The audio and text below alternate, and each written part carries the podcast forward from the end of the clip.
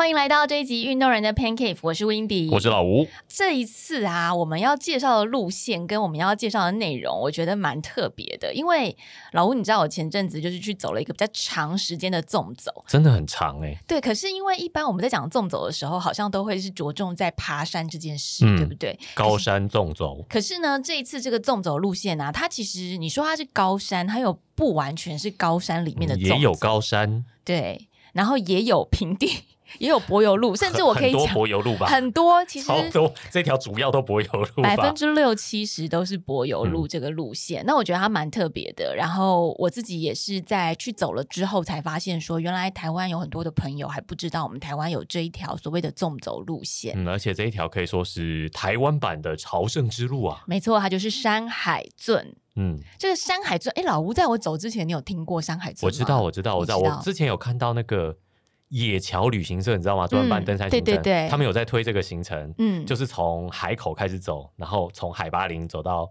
海拔三九五二，没错玉山山顶，对。超酷。但是因为我跟很多身边的朋友分享这条路线的时候，许多人是没有听过的。应该是说这个路线有国家介入的规划，然后到推展也是这几年的事而已，其实相当新诶。对，嗯那就如同老吴所说的，这一条山海圳，它其实真正的路线就是一般我们爬玉山，说嗯哎、去爬台湾人必做三件事之一的我们都从玉山登山口开始爬，对，就是从海拔在两千千多了，爬到三千，真是不好意思呢。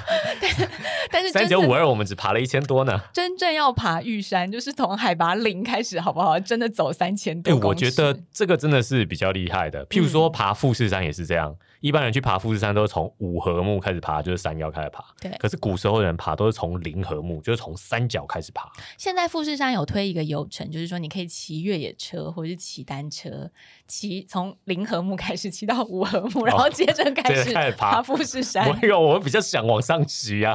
你知道上山下山很刺激吗？大家都越来越越玩越大，这样。那回到山海镇这个路线呢、其实如同你说的，它其实是这两年国家才开始慢慢逐渐建构嗯有一个出整体的计划啦。对，那但是它最早的起源其实是可以追溯到二零零七年哦。嗯，这个二零零七年的时候，那时候是台南的社区大学台江分校，他们发起了一个理念，就是说希望用行走的方式，从海口台南的台江国家公园、嗯台江国家的海这个，出海口的地方，一路走到玉山。那因为这条路线它会串联布农族、邹族、希拉雅汉文化，嗯，所以呢，台南社区大学的台江分校，他们就一刚开始是觉得我们想要追溯一个水的源头。嗯。就是说，哎、哦。我们出海口这边这个台江国家公园那里的海埔新生地，其实算是汉人屯垦。救急版的溯溪行程，对。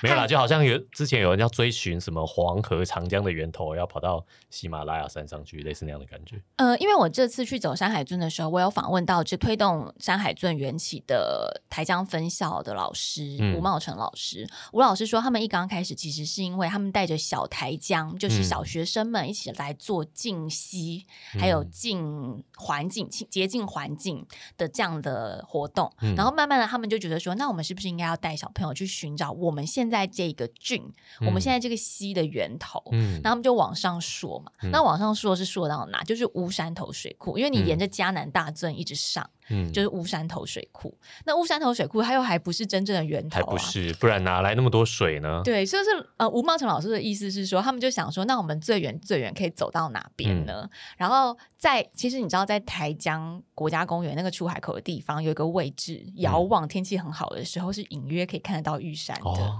所以天气要真的很好才看得到呢。所以吴老师就说，那他就这样看着玉山，想说，不然我们其实是可以走到玉山去。哦，然后那时候老师有这样的想法的时候，大家就跟他说，因为他就跟乡亲讲说，不然我们从这边走去玉山，大家就说利息类公漫嘎，你知道什么叫利息类公漫嘎？不知，道呢。就是你在讲漫画，你在讲漫画，你在讲动哦，画，因为那个日本的漫画里面不是常常都会有一些就是很热血，可是很不可能的梦想吗？哦，所以在台语里面，就是利息类公漫嘎，就是你在讲一个天方夜谭呐、嗯不可能实现的幻想的事情。哪有什么不可能实现？对就这么点距离，看得到就走得到啊。但你知道题外话，那时候吴老师跟我讲说，他得到这个回应“利息类公漫嘎”的时候，我说：“哇，老师讲话真是文绉绉，就是非常的有文学气质。”因为如果老吴你跟我讲一个什么什么走到走我听你在荷兰，你是通常会这样说吧？我听你在画虎兰呢。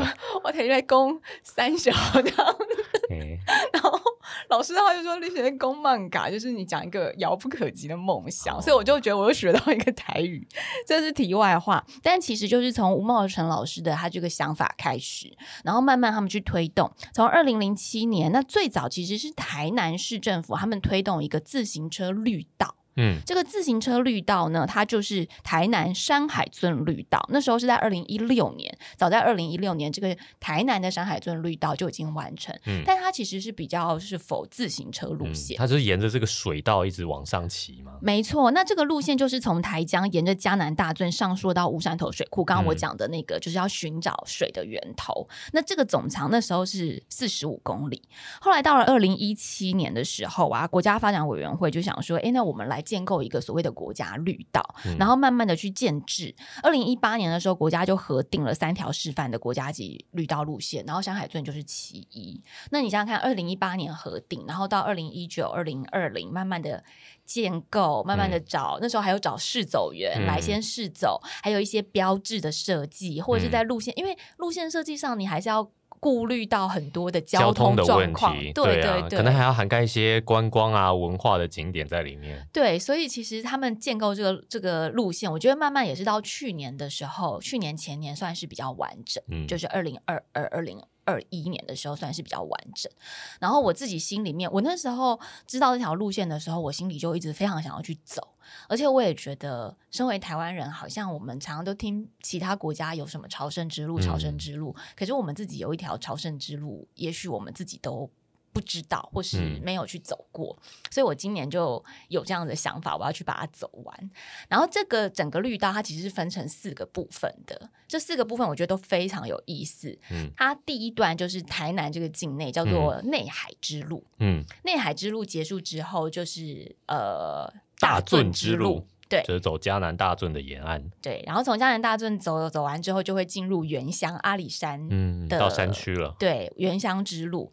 那这个进入阿里山之后，大大致都是在整个原乡，大致都是在阿里山国家风景管理处的范围之内啦。嗯然后江南大圳大郡之路的话，大概就是在西拉雅国家风景管理处的范围之内。嗯然后台江内海的话，就是比较在云嘉南国家风景管理处的境内。嗯那接着原乡之路完，最后就是圣山之路，因为大家知道走阿里山走走走，就会走到至中，然后接东浦，东那东埔浦我们就可以接到玉山了。嗯所以其实很有意思，它整个整条路线分成四段。你想想看，第一段它是汉人屯垦，嗯第二段就刚我们讲迦南大圳，它是嗯日本人来嗯，建制的。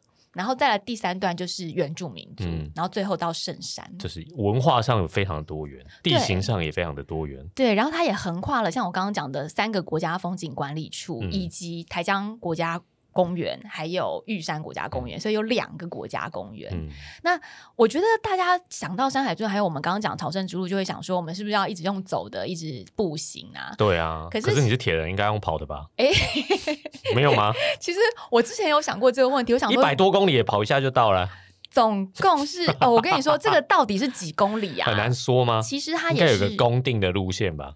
呃，官方路线的话是一百七十七公里，但是我看它路线有一段是水路，对，这就是我要告诉而且那一段不能用游的，呃，你要游，我觉得应该没有没有没有水水库不能游泳。泳，对，那是集水管理区，那是不能游泳的。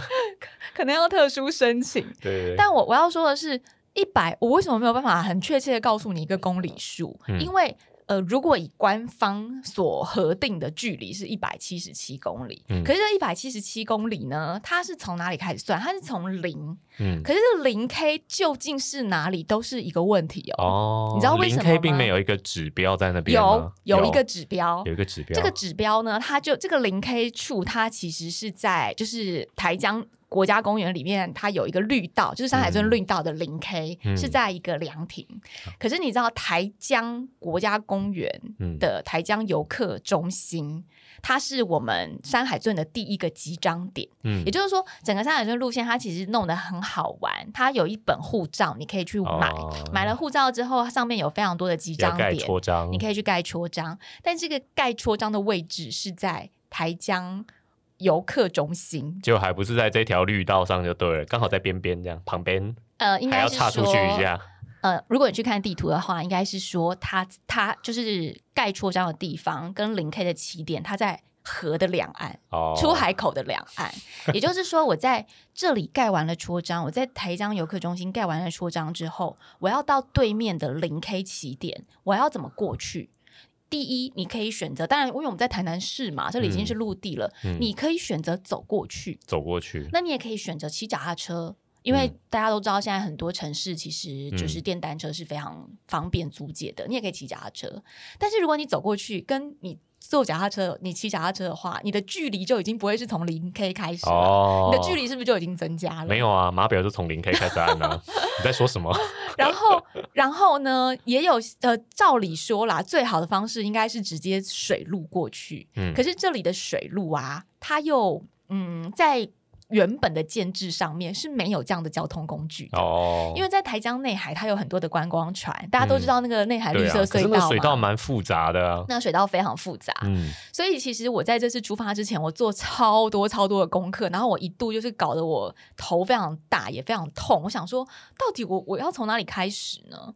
所以后来我嗯、呃也还好，因为我做外景节目做了十几年了嘛，所以其实有很多的管道跟人脉可以询问。嗯然后在各方询问之下，我们就发现说，其实你是可以搭船搭主观光竹筏到我嗯刚刚说的对岸零 K。嗯也就是说，你一刚开始就可以体验当年汉人他们来屯垦，就是这些先人屯垦的时候，行驶船只在内海的感觉。然后哦那个时候台江内海很大一片呢，很台南有很大一部分其实都是在海里面。对啊，郑成功那时候是很多战船啊什么的，嗯都是在这个港，很深啊非常深。所以其实你我们一刚开始到最后，我们解套方案就是我去联系这个在那边行驶竹筏、观光竹筏的那些业者。嗯，那事实上，不要，嗯、就是可能听众朋友不要觉得说，因为你是外景主持人嘛，然后如果我们 GoGo 台湾也有全程拍摄记录，那不是因为我们是节目，所以有这样子的特权，因为我们在询问的时候，我们全部都是站在朝圣者的立场跟角度、去哦询问说，那请问一般民众也可以这样预约吗？嗯所以我走的整条路线都是一般民众可以进行的，只是说你可能要事先预约，要先查好一下要业者的电话，对。毕竟不是五五六八八打一下就会开过来。对对对，然后所以这个解套方式就是。呃，好像之前有很多以之前的朝圣者都没有解决这个问题，所以我我们是第一批，就是我们节目是第一批用这样子的方式，就是我真的在台江游客中心盖完了戳章，接着我就搭竹筏，请他到请这个业者到对岸把我放下来，他把我放下来的地方就是距离那个零 K 处大概只有几百公尺，所以我们就走过去，然后从零 K 处开始用走的，嗯，那嗯，我刚刚讲为什么山海镇老吴说有很多的，它其实有水路。嗯事实上，山海圳的真谛哦，就是在就是国家把它评定为国家级绿道的时候，它有一个呃概念叫做多元运具。嗯，这个所谓多元运具，就是你不一定要用走路的，我懂了，我懂了，有起跑吗？有些地方对你也可以差不。多是这个概念吗？你也可以搭台湾好行，嗯你也可以搭公车，哦你也可以骑单车 OK 你也可以走路，当然你也可以跑步。嗯那你如果想要开车一段也没有问题。就是说，其实山海圳呢，它重点是希望大家可以走出来，嗯在这条路线上面去认识生活的文化。嗯对，所以呢，就不需要拘泥于，因因为希望每个人不是每个人都有办法不是每个人都有那么走100公里多时间一直走啦，对啊，对大家的规划不一样。对，所以其实国家就是希望说，每一个人都可以从你家门口走出来。像那嗯时候吴茂成老师就跟我讲，他说其实你们每个人家门口都是玉山登山口，你就嗯从你家门口走出来。对对对，从你家开始走，对他走到玉山然后老师就说你就去定做一个木桩，有没有？我就写插在你家门 口对对对玉零山 K，玉山登山口，所以意思是说大家走出户外来接触这个。有出发就就就有开始。对，接触这个生活的文化。然后我跟你说，水路这个问题，它只是其中的一部分。嗯，呃，这样子，这个水路的问题，除了在我刚刚提到的泰江一刚开始的起点之外，在增文水库也是一个很大的问题。增文水库其实不能做，只有特许的船只可以航行吧？增文水库也是一样，只有观光观光嗯船。嗯，那这个观光船呢，它没有到对岸，哦，就是说在水路上面也是一样，要从增文水库的左岸到嗯右岸。那从左岸到右岸没有船这样子走。然后呃，有一种形式是包船，嗯，那包船的话就要二十人以上，可是就嗯不符合我们讲一般朝圣者的角度了嘛。所以我又再次的经过了多方询问，然后就发现说，好有一个方式是你搭观光船到曾文水库的水库中间有一个叫做钓鱼平台的地方。嗯你知道曾文水库是全台湾唯一一个可以合法钓鱼的水哎、库，我真的不知道。它唯一它是台哦湾唯一、我知道其他水库好像是禁止钓都禁止钓鱼。那那个呃钓鱼平台是合法的，嗯然后它那个平台很大，嗯一般观光客都会被观光船载到那上面去，然后在那上面体验钓鱼的乐趣，还有赏老鹰啊、赏鸟之类的。那观光船开到那边之后，朝圣者如果要到对岸的话，观光船开回去了，对不对？嗯朝圣者不要再回去了，朝圣者就在这边，然后预约一个叫做接驳竹筏，哦，也是交法啦，其实是是交法了。接驳的交法把我们再载到右岸去，可是。到右岸，其实照理说，依山海中的路线应该是要到一个叫做大埔情人公园的地嗯方，但是呢，当曾文水库的水位很低的时候，那个 脚法开不是到那边开不到那边，码头没有办法在那边停，对对，它码头会下修，会会会比较低。所以呢，之前在我们之前的朝圣者啊，怎都没有办法到右岸嘛？你知道他们就怎么过去吗？怎么过去？他们就绕台三线，哦，然后绕台三线有啦有啦，它有一个那个水路的替代路线，我在地图上有看到，对对对就是台三线，就是你没办法走水路，你就走台三线这样。，对，可是走台三线，你知道要多二十二公里，哦，很 多看起来很崎岖耶，很多。哦，那你坐船的话，就是八公里直线，八公里就过去了。哦所以我跟我们刚刚讨论那个。官方核定的一百七十七公里，它是不包括这个二十二公里的嘛？对啊它是那个它是八公里、啊，走水路它是走水路啊。嗯然后我们解套方案，后来我们到右岸，我们真的也没有到大埔情人公园，哦因为水前阵子水水其实这温水库的水位一直低啦，直最近也才刚突破五成而已。对，然后我们就被放在一个叫做嘉义农场的地方，然后从嘉义农场这边走到大埔情人公园，又多走了十二公里，哦但是已经比原本绕台山少了十了，所以我们已经觉得啊 OK，心满意足心满意足，都有坐船了，这些？对所以中间还好在 转运站转运一次。对。然后另外我们在大圳之路这一段，其实西拉雅国家公园呃西拉雅风景管理处他们也有推像是电单车啊这样子的多元嗯运具，所以我在那一段也有体验了电单车的行程。嗯，所以其实呃，有我等于是有一段电单车，两段水路，然后其他才用走的。哦对，那我觉得为什么不大部分都电单车一直骑就好？呃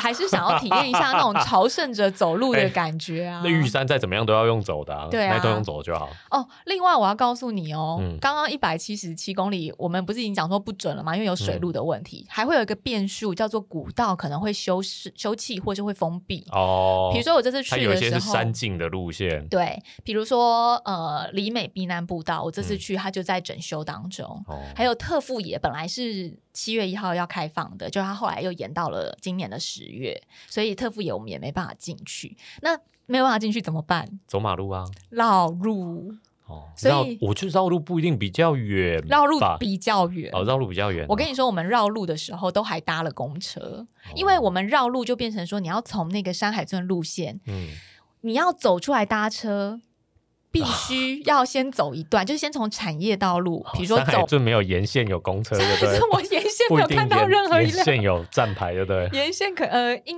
该有一些区域型的公车，可是嗯我们没遇到、m a y b e 一天只有一班的那一种，哦然后我们真的是都没有看到，所以我我们在替代方案上面就变成说，例如要从那个产业道路支线走回台十八，因为大家知道台十八就是阿里山公路，嗯阿里山公路是比较多。公车班次的，对对对，所以要走走走走走回阿里山公路，然后先坐一段车，再走走走走走接回山海镇的路线，等于是绕一个么字形。对啊，绕很远呢。对，所以我在里美从另外一头上去。我在里美避难道路跟在特富野这两条都走了一个大么。嗯那这个大么涵盖一小段的坐公车，嗯可是就算扣掉那个坐公车的里程，我绕路的里程、走的里程还是比原本的里程数长。等一下，这有没有一个网站可以去查一下 步道开放情形？我跟你说，山海镇官方网站之类。我有有有一个官方步应该要道，建议一下他们，就是随时的告诉大家 古道休憩的最新消息。有有有有一个官方，大家其实打山海尊就可以在千里步道协会建构的网站上面看得到。可是我觉得有时候这种变动用，或是你的替代方案，你还是必须要自己去做功课，没有办法那么周全，因为资讯真的还不是那么的完整。是啦，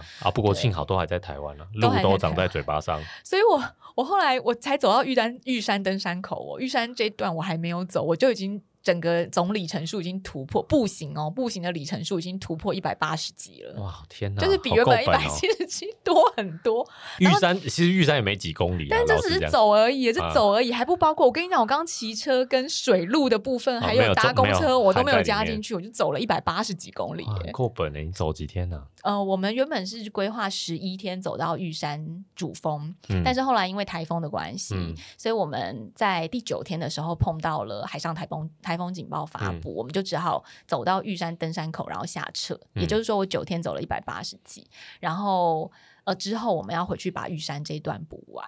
OK 啦，玉山那一段就一天就走完啦。但老吴，你觉得对你来讲，比如说我走假我我就算九天好了，一百八十几公里，一天二十 K 嘛，对不对？嗯对你来说，你会不会觉得听起来非常轻松？听起来很轻松啊。因为我们都是一个哎，隔天去跑个半马也不是什么问题的人嘛，对不对？对。啊，用跑的都可以，用走没道理不行吧？我跟你说，真的不是你想的那样，但我不知道原因。我我我只能推测几个原因。我跟你说，我们因为除了我之外，还有背太重的包包吗？不不不，我没有背很重，因为有外景团队啊，所以我只有背一些基本的物品，比如说嗯。外套、嗯。粮食，然后呃通讯器材。嗯电池啊这些的，我没有真的背很重装，因为山海镇我觉得它有个很棒的地方，就是你也不需要很重装，你因为沿途应该都有名家，你每天应该都可以找到民宿啊、旅馆对这种住宿的地对，方。每天不需要扎营，或者嗯是、你也可以选择扎营，但是嗯你如果想要减轻装备的话，不需要扎营。嗯那也不用背睡袋、帐篷这些，就住民宿就可以了。嗯当然，在进入原乡之路之后，可能有的民宿会比较简单一些，嗯或者是要预先找、预先做功课。可是其实是可以不用背重装在身上，没有问题的。所以呃。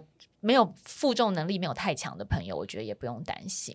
但我想要说的是，我没有背很重，可是我跟呃我们跑团有另外两个朋友嘛，嗯那个 Corey 跟一九零，一九零也跟我一起去，我们三个都觉得非常的累，非常非常非常走的时间太久，我觉得可能时间拉太长。当然，一方面也是因为天气很热，嗯我们第一天就已经呈现一个，而且我们第一天被吴茂成老师拉爆、欸，因为老师走路超级快，他一直跨大步，然后我们就试着试图要跟上他，老师其实是香港人之类的吧，我们就走超快，走很快。我们第一天走完的时候，我我们三个人的，我们三个都是铁人呢、都是有就是一、哎、我觉得有差、欸，用走跟用跑，搞不好肌群也是不一样。maybe 我不晓得，但我们嗯第一天整个那个大腿后侧还有臀肌都超酸的，酸到不行。而第一天还在平路、哎，第一天还在第一天平路都还没爬然后我们就说：“天哪，我们竟然被就是老师 被老师拉爆。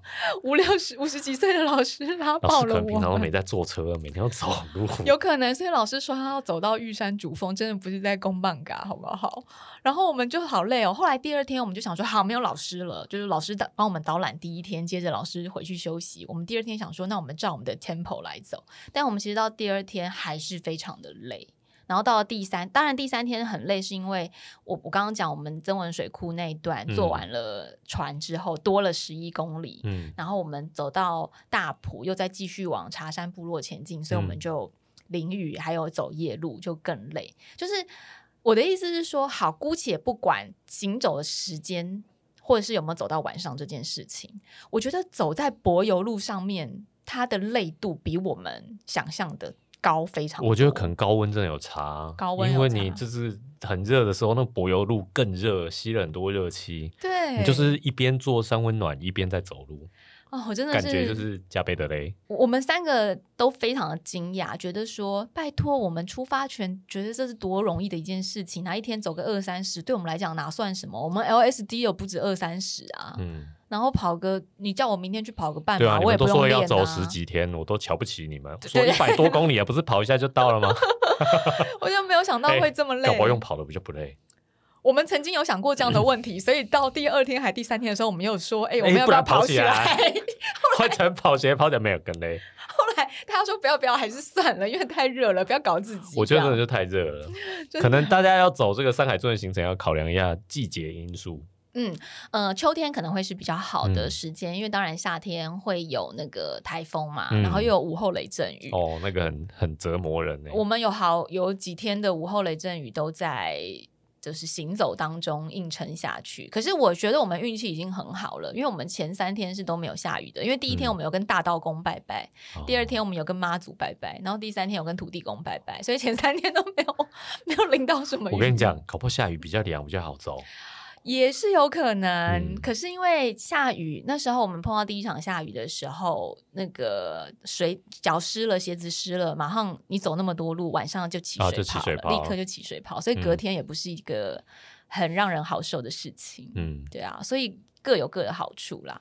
但我觉得可能一刚开始我们没有经验，没有这种长程走柏油或是水泥产业道路的经验，哦，所以我们在补给上、在配速上、在呃如何去调整姿势上面，还有多久要休息这件事情上面，我们放得非常松。后来发现好像多天的行程不能这样，还是要规划一下。还是要规划，因为天气太热了。像我们一刚嗯开始补给也没有吃，就会觉得像我们中餐也没有吃，我们就会只想吃串冰，就会吃穿蛮合理的啦，但是应该还是要补一些热量啊。对，我嗯觉得要，所以这这次其实，在运动这件事情上面，也给我一些新的经验。哦，原来走路也是会累成这个样子，不是我们想的距离二十 K 没什么，三十 K 没什么，对啊这样，就说你们还是用跑的比较快，跑 跑的比较轻松。不对，就是可以骑电单车，为什么要不用走的呢？对，但就各种各种多元运具啦，啊大家要擅长呃，要尽量使用各种运具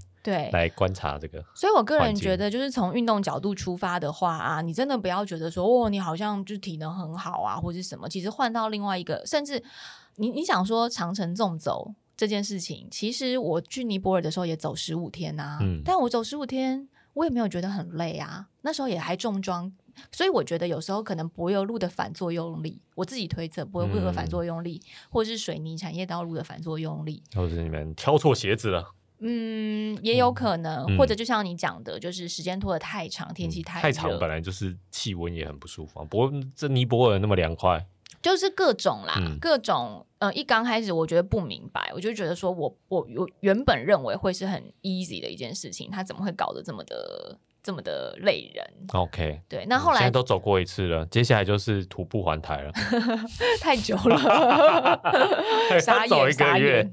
对，但是我自己的我的意思是说，在运动这件事情上面，我也有了不一样的经验，是说啊，换一个方式，你不能用那样子的想法去设想你的距离跟配嗯速，或是你觉得这个强度这么低，我不需要吃东西。环境的因素也非常对变数很多。大自然的环境因素非常的重要，嗯它会让你整个人就是很很衰竭。我觉得，搞不好最轻松的其实是上玉山主峰那一段，我也认为 因为很凉快啊，也不用背什么东西，因为你们因为你们可能只能单攻，申请不到排云的话，对，然后再来就是这条路线，我觉得我的收获非常的多。你知道，我其实每天都有好几个鼻酸或是热泪盈眶的时刻。为什么？比如说，因为我没有这么认识台湾过，嗯我觉得我已经比一般的社会大众还要更认识台湾了。嗯毕竟我做深度采访或是深度旅行做十年，我其实知道很多台湾的文化嗯或是历史。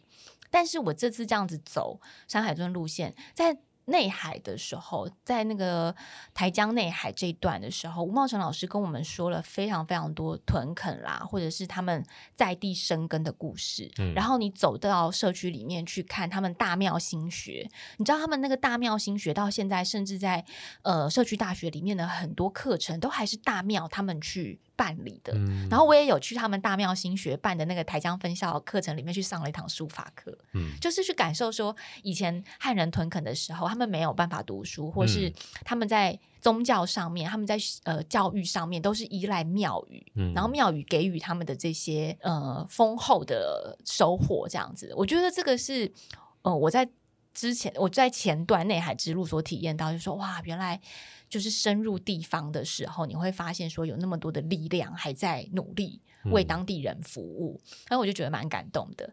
然后到大圳之路的时候，因为沿途一直听到当地人，因为大圳之路的重点当然就是八田雨衣嘛，嗯为我们建造迦南大圳的这个呃日本人、嗯日本技师。那我觉得大家在课本上面可能都读过八田雨衣，嗯可是你知道吗？你实际去走江南大圳这条路的时候，由生活在那边的人告诉你说啊，我们有多么的，就是感念嗯八田雨衣先生，我们有多么的。就是钦佩他无私的精神，就由当地的老师、当地的人，甚至你看到他们那些纪念馆里面想要表达出来这个八田雨衣他对在地的贡献。我觉得那个沿途这样一边走一边，当然就是徒步这件事情会让人的心变得很慢跟嗯很澄澈。所以当我在听这些故事的时候，我觉得它全部都有被听进我的心里面，嗯然后我就慢慢的去咀嚼跟感受说，哇，真的也就。怎么会有一个日本人这么无私的为台湾这块土地在做奉献？那在大正之路这一段，我们有邀请了一个日本的好朋友，就是日本人的偶记上，哦，他会写很多关于美食啊，嗯还有旅游文化。你在台湾待蛮久，他在台湾待蛮久，九年还是十年。然后我们就请这个亚索桑一起来加入我们走大尊之路。那因为他是日本人，所以他听这些故事他就更有感觉。嗯然后亚索桑说，他来台湾的第一天就决定他要在台湾生活，他要移居到这边来，因为他他他是住在台中，嗯因为他就觉得说他不喜欢下雨，可是台台中其实没有什么下雨的日子，他很喜欢。可是我们在走江南大镇的时候，其实就是狂被雨淋 然后我们有跟那个亚索想说。你可以上车没有关系，嗯其实不需要全程都跟着我们一起走。那我我我会走，可是因为我想要体验，但是我多元运具，所以你也可以上我们的外景车。可是他其实都还是跟着我们全程走完。后来他就讲了让我很感动的事情，他说。因为我本来很讨，他说我本来很讨厌下雨天，可是听了八田雨衣的故事，然后看到曾文水库这么缺水，结果现在下雨了，我心里想着这是对台湾人好的一件事情，对我们的嗯生活好的一件事情，所以我就嗯觉得我可以在雨中。这样子去徒步，嗯。然后八田羽衣先生当年花了那么久的时间来建造迦南大圳，可是我只是来这边走两天的路程，难道我不嗯能坚持下去吗？嗯。然后我就觉得超感动的耶，嗯，我就觉得我好眼泪快要喷出来。他真的很会说哎，他的中文其实没有那么的完整，嗯。可是我觉得他他他很用心，嗯他是真的很用心在体会这个路程，嗯所以我就觉得啊，江南大军我也非常感动。然后到了原乡之路的时候更不用说，你知道，因为玉山我已经爬过两次了，嗯其实在我心里我就会觉得玉山。对我来讲，本来就只是山海村的一部分，嗯就是最后一段。那那时候我们走到原乡之路的时候，台风已经在成型了，然后慢慢的就有一些消息说有可能要下车，我们要找撤退方案这样。所以，但我一刚开始心里就觉得没关系嘛，就是也没有一定要上玉山主峰啦。结果在呃原乡之路，我们听到很多邹族的长老啊，或是头目来跟我们讲故事，嗯他们就说他们邹族就是真的。呃，把玉山当做圣山，是因为有多少多少的传说。然后他们其实最早，其实周族人他们最早是生活在台江内海这一块，这么远，他们才是台江内海的原住民。后来他们慢慢就是汉人来了啊，嗯然后呃荷兰人来了，日本人来了，他们退居到玉山。那玉山又发生了大，就是呃原住民的传说里面有那个大洪水，所以他嗯们是从玉山圣山上面又在撤往下撤，嗯所以对他们来讲，其实那那个圣山不是只是祖灵的地方，就是真的是他们心里面的家，他们所居住过的住所。嗯然后我听了这，我就觉得好感动。我当下就突然觉得说，我一定要走上玉山，就是为了这个邹族的想念。嗯我就觉得我们一定要走上去，所以，呃，我就在他们那个，呃，他们有一个叫做男子聚会所的，周组有个男子聚会所，叫做库巴。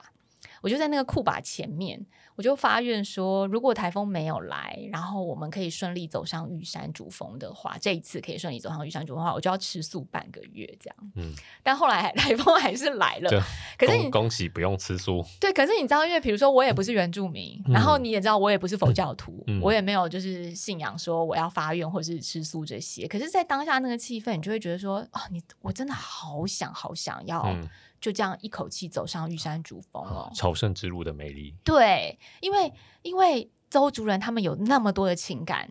在传递，嗯所以我觉得在原乡之路，我会觉得非常的感动。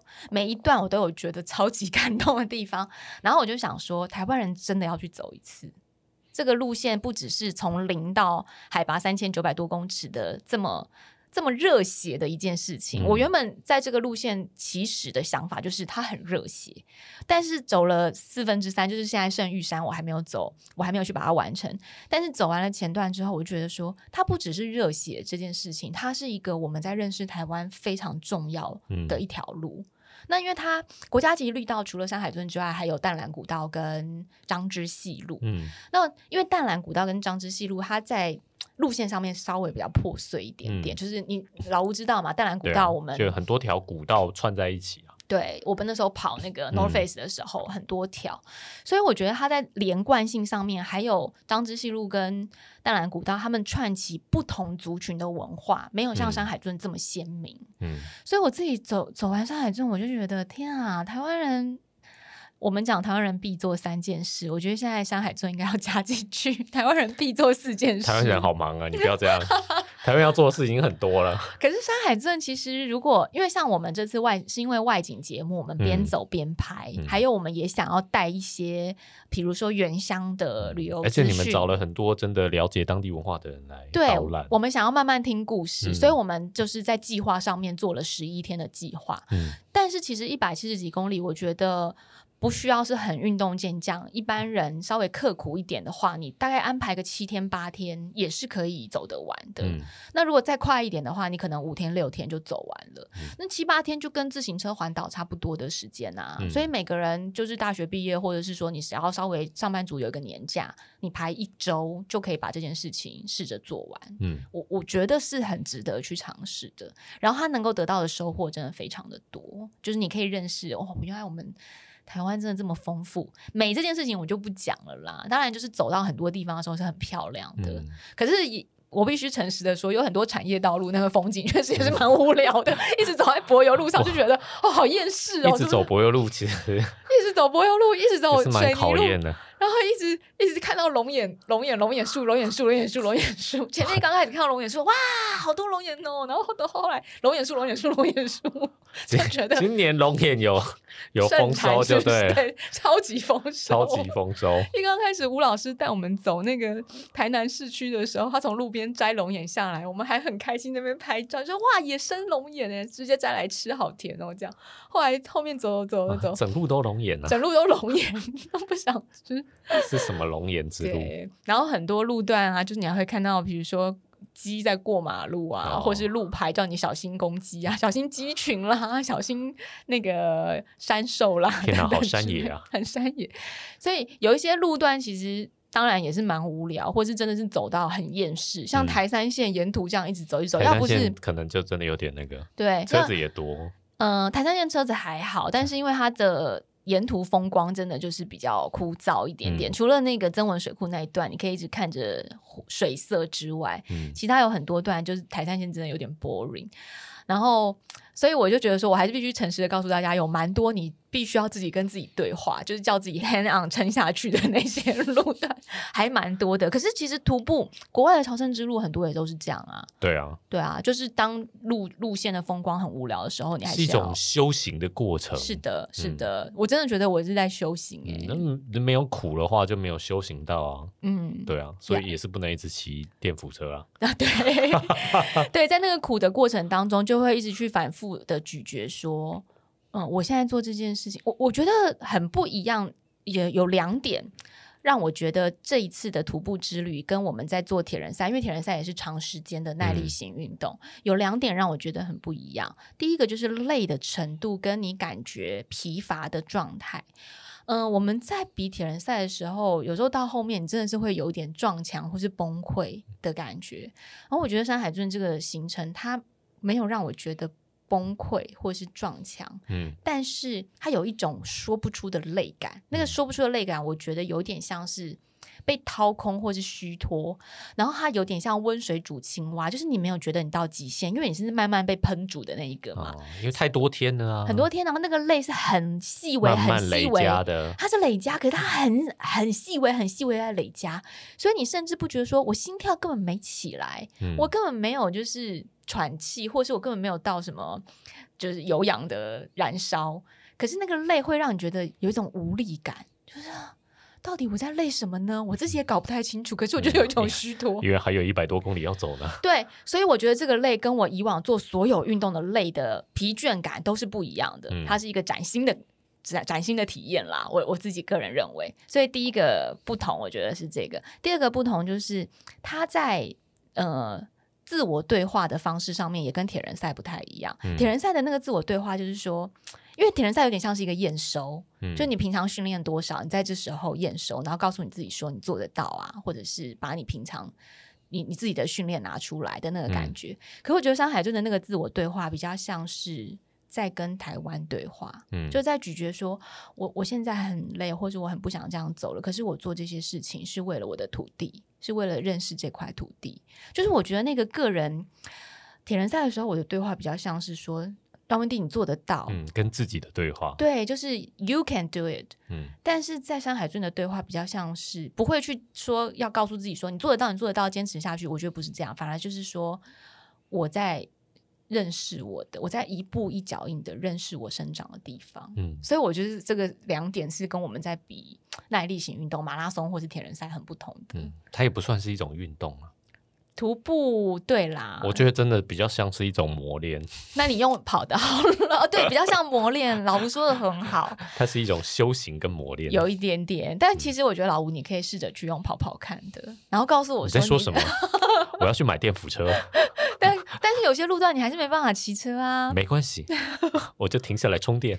你停下不是你，比如说像是李美滨在步道或是特富野这种山径路段，你就没有办法骑啊。我不管了，我都走柏油路，或者是 放弃古道有有很多古道，你你就是没有办法啊。对，那当然就是沿途的很多人情味啦，就是那种小摊贩的给我们的人情味啊，然后原乡的民宿老板娘啊，还有就是这种开着那个小货卡，就说你们还在那边，你们还在混，我开货卡去接你们啦，这样子那种理事长啊，这些我觉得都是整个呃旅程当中非常有趣的地方。其实有点分享不完，因为九天真的太长了，但。是我很想要在节目上告诉大家有这条路线，嗯，那之后 GoGo 台湾会把这一次的主题大概做成六或是七集节目，会比较详尽的分享给大家。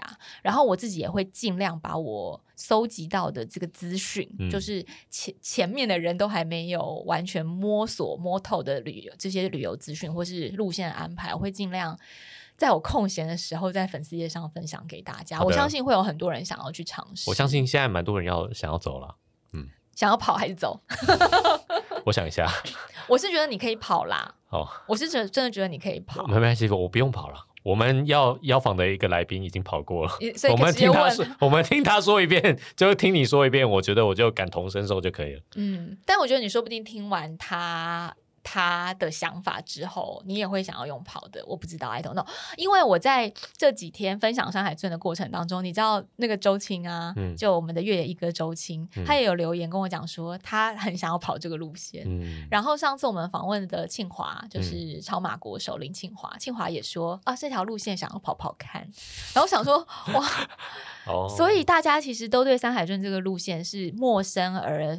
觉得未知，想要尝，觉得有兴趣啦。嗯，毕竟从零到三九五二，这听起来就很有考验。对啊，嗯，所以在这边分享给大家。那如果想要知道更多资讯的话，可以上网搜寻山海尊，或者是说像我刚刚讲的，我之后在粉丝页会陆续分享出来。请大家持续关注喽。对，那我觉得很感动，有台湾的这样一条朝圣之路，也希望在运动的大家有机会，其实也是可以透过旅行还有运动的方式去多多认识我们的土地。这是台湾人的 checking list 又多一条。对啊。一定要的啊！好，大家加油！对，大家明年要做的事情好多哦。上次我们不是说要永渡大三铁、永渡澎湖湾加中双塔，再加爬一座就要爬一下，然后再走山海村，不然休假不够用呢。很多事情要做哎，好不好？打起你的精神来吧，Pancake 就发挥到最极限。好了，好了，今天分享给大家，希望你会喜欢，也谢谢你的收听，我们下回见，拜拜。